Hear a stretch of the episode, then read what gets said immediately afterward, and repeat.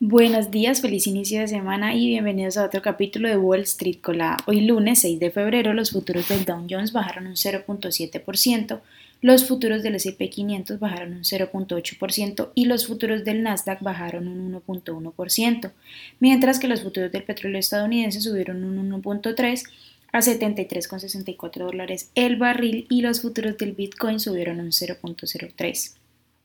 En las noticias de hoy, bueno, esta semana hay bastante expectativa sobre el discurso del presidente de la Fed, Jerome Powell, que se dará el martes ante el Club Económico de Washington. Después de las sorprendentes cifras de empleo del viernes, las palabras de Powell esta semana van a ser una señal aún más certera tras sus comentarios de la semana pasada sobre los signos desinflatorios de la economía.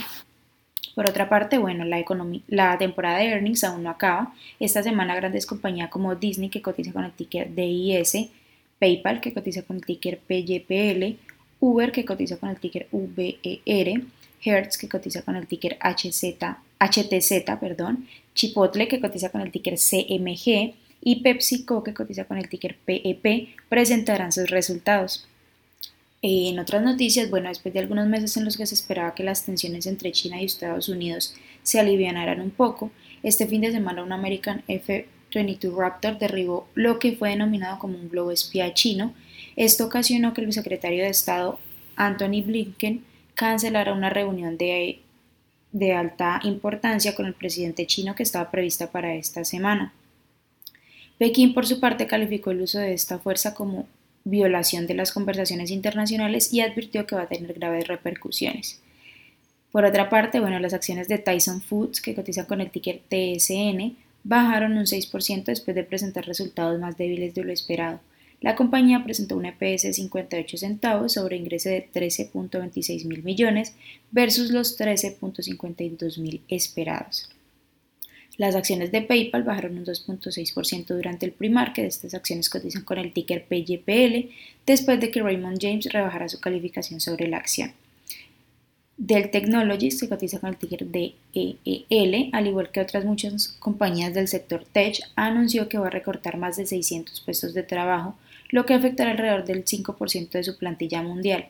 Esta noticia ocasionó que sus acciones subieran un 1% durante el pre-market. Una de las noticias importantes que tenemos para esta semana es que el miércoles 8 de febrero Google, que cotiza con el ticker GOOGL, va a celebrar un evento sobre la búsqueda e inteligencia artificial. En medio del creciente interés por la inteligencia artificial, la compañía ha anunciado que va a explicar en detalle el poder de esta tecnología para reimaginar la forma en que las personas buscan, exploran e interactúan con la información.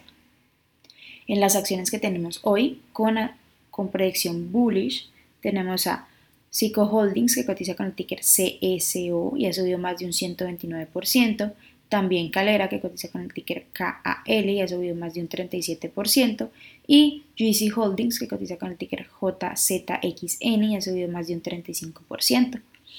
Por otra parte, las acciones que tenemos con predicción bearish para hoy son Richcap License, que cotiza con el ticker RSLS y ha bajado más de un 54%.